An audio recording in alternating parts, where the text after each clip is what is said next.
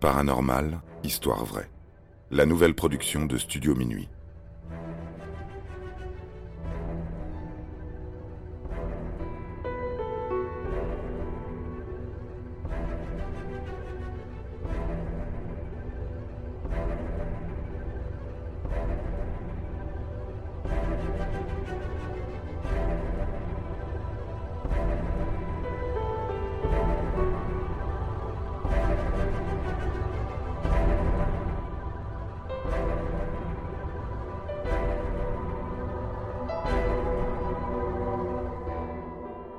La maison hantée de la famille Rice.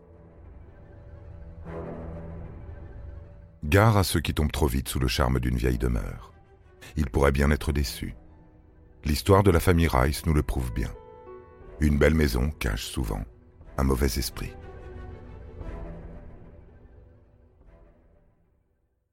Ce nouveau cas de hantise est assez récent. Nous sommes en 2001. En revanche, la maison se situe en Garden Grave, dans l'Iowa, bien plus ancienne. C'est une demeure au style victorien datant du XVIIe siècle. Elle a appartenu à un riche homme d'affaires ayant fait fortune grâce au transport de marchandises. Les nouveaux propriétaires sont Norman et Jennifer Rice. Ils ont un fils, Andrew, âgé de 9 ans. Norman travaille dans une compagnie informatique en Arizona. Son salaire est plutôt honnête, mais il n'a pas pour autant les moyens d'investir dans cette maison que sa femme a repérée dans une annonce. Un jour, il décide d'emmener Jennifer et son fils Andrew en balade dans la campagne pour aller voir cette demeure ancienne de leurs propres yeux. Jennifer tombe littéralement amoureuse de la bâtisse. Norman Rice finit par signer le contrat de vente. La maison de Garden Grave est en partie financée par les quelques actions qu'il a vendues de sa compagnie informatique. Les rénovations à effectuer pour rendre l'endroit habitable sont estimées à plusieurs dizaines de milliers de dollars. Il est convenu que ce soit Jennifer, aidée par quelques artisans, qui réalise la plupart des travaux. Elle ne travaille pas et Norman est retenu par son entreprise à plus de 2000 km de là, dans l'Arizona.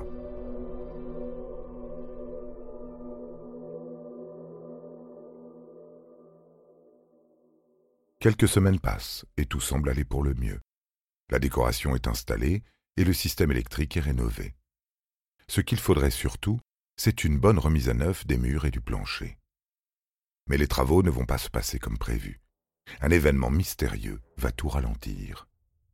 Un artisan, aidé de son échelle, est en train d'appliquer une couche de peinture dans les parties les plus inaccessibles. Soudain, l'échelle se met à trembler.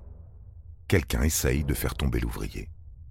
Heureusement, ce dernier s'en tire bien, plus de peur que de mal. Plus de terreur, du moins.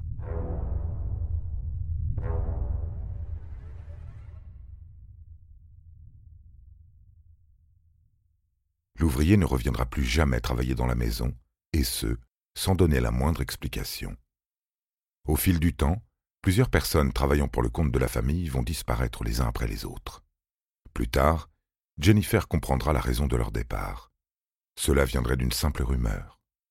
En ville, il se raconte que l'ancien propriétaire de la demeure aurait mis enceinte sa servante alors que sa femme ne pouvait pas avoir d'enfant.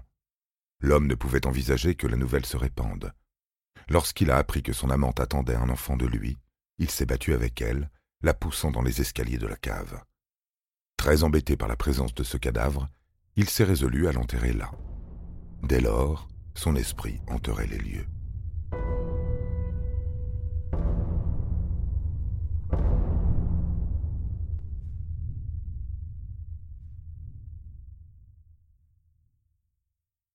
Jennifer Rice ne croit pas à toutes ces sottises.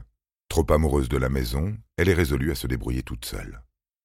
Son jeune fils, qui finit par avoir vent de la légende, a envie de vérifier les informations par lui-même. Il décide de se rendre dans la cave avant de ressortir, complètement épouvanté. Il est persuadé que quelque chose vient de le saisir par la cheville. Mais c'est peut-être son imagination qui lui a joué des tours. Il est bien connu que les esprits ont une certaine tendance à apparaître aux membres les plus vulnérables d'une maison. Une autre manifestation étrange va se produire à la fin de l'été de la même année. Les travaux sont presque finis. Les chambres sont entièrement rénovées, ce qui permet à la famille de recevoir de la visite. Ainsi, Andrew décide d'inviter son meilleur ami Cody à venir dormir à la maison. Toute la journée durant, les deux enfants s'amusent aux petits aventuriers, explorant les différentes parties de la demeure. La maison est, à elle toute seule, un immense terrain de jeu. La nuit tombée, les choses deviennent bien moins amusantes. Andrew est réveillé brutalement par son ami Cody. Celui-ci est terrorisé. Il dit avoir vu un monsieur debout dans les escaliers.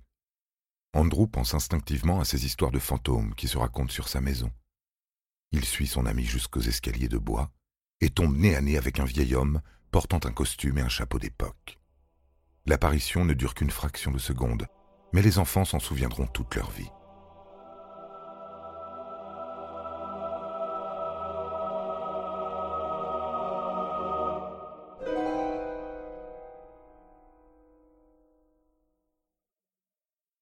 Cody est si traumatisé qu'il n'adressera plus jamais la parole à son ami. Andrew, de son côté, évite de rester à la maison trop longtemps. Il est heureux que les cours reprennent. N'osant pas parler de cette manifestation fantomatique à sa mère, il trouve des excuses, prétextant une sortie à la bibliothèque ou au parc avec des amis. Malheureusement, il est toujours contraint de dormir dans sa chambre. Il sent constamment une présence à côté de son lit.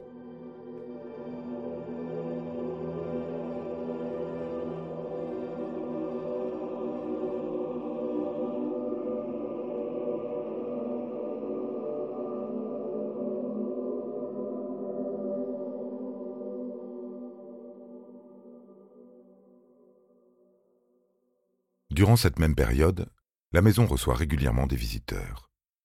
Parmi ces personnes se trouve une vieille dame. Elle se présente comme étant la petite nièce du premier propriétaire de la maison. Elle a apporté une surprise à Jennifer Rice. Un album photo datant du début du XXe siècle. Jennifer peut ainsi voir le visage du riche commerçant, ainsi que celui de sa femme. Andrew, qui se trouve dans la même pièce, observe également les visages. Il reconnaît le vieil homme en costume et au chapeau. Les Rice n'auront aucune explication sur la mort des anciens propriétaires, mais une chose est sûre, ils hantent bel et bien leur maison. Même Norman finira par en être persuadé.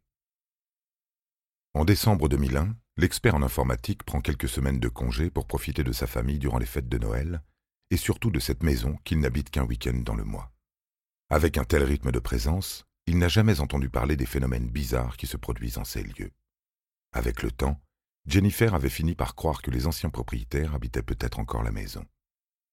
Il lui est arrivé plusieurs fois de constater que des objets ne se trouvaient plus à leur place et que le bois craquait de manière inhabituelle. Selon elle, s'il y a bien des fantômes, ils ne leur veulent pas de mal.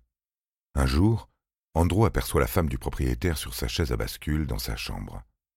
Lorsqu'il interpelle sa mère à propos de cette apparition, cette dernière le rassure.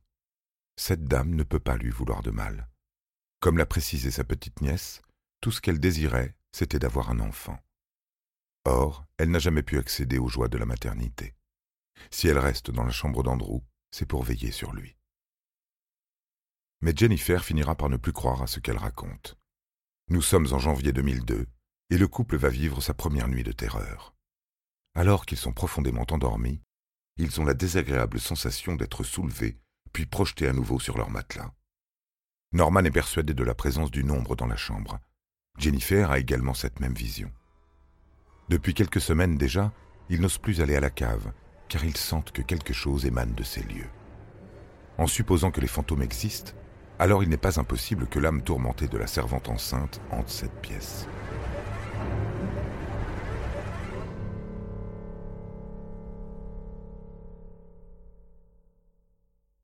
Les jours passent, et l'ambiance devient de plus en plus lourde dans la maison. Norman fait de plus en plus de cauchemars, il se sent déprimé, irrité, sans aucune raison particulière. À moins que ce soit les cauchemars qui le rendent irritable, et non les fantômes. Lorsque l'on dort mal, on peut être d'humeur massacrante. La famille Rice finit par quitter définitivement la maison après que Jennifer a entendu une voix désincarnée sur le répondeur du téléphone. Celle-ci ordonne aux nouveaux occupants de partir. Une masse sombre apparaît également dans la chambre d'Andrew et semble vouloir s'attaquer au jeune garçon. Même les membres de la paroisse dans laquelle est investie Jennifer ne parviennent pas à lutter contre cette forme démoniaque, bien résolue à terroriser tout le monde.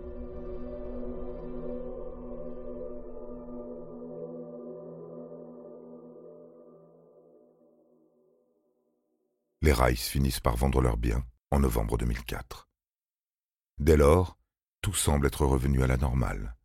L'esprit ne les a pas poursuivis dans leur nouvelle maison, et il est impossible de savoir si les nouveaux propriétaires ont été victimes de phénomènes paranormaux, puisqu'ils refusent de répondre aux sollicitations de Jennifer. Ce qu'il s'est passé chez les Rice fait l'objet d'un petit documentaire à la télévision américaine. Et comme pour tout type d'émission à sensation, les faits sont toujours exagérés. Les phénomènes paranormaux se déclarent souvent dans les vieilles demeures, à l'occasion d'un emménagement. La plongée vers l'inconnu fait beaucoup travailler l'imagination. La vie professionnelle de Normal était instable, l'homme était soumis à un stress intense. Tous ces détails, qui font partie de l'environnement de la famille, peuvent amplifier un phénomène qui pourrait être parfaitement explicable si des enquêteurs s'étaient un peu mieux penchés sur la question. Comme quoi, il faut y réfléchir à deux fois avant de réaliser un achat d'une si grande importance, et certaines maisons fascinantes peuvent receler bien des mystères.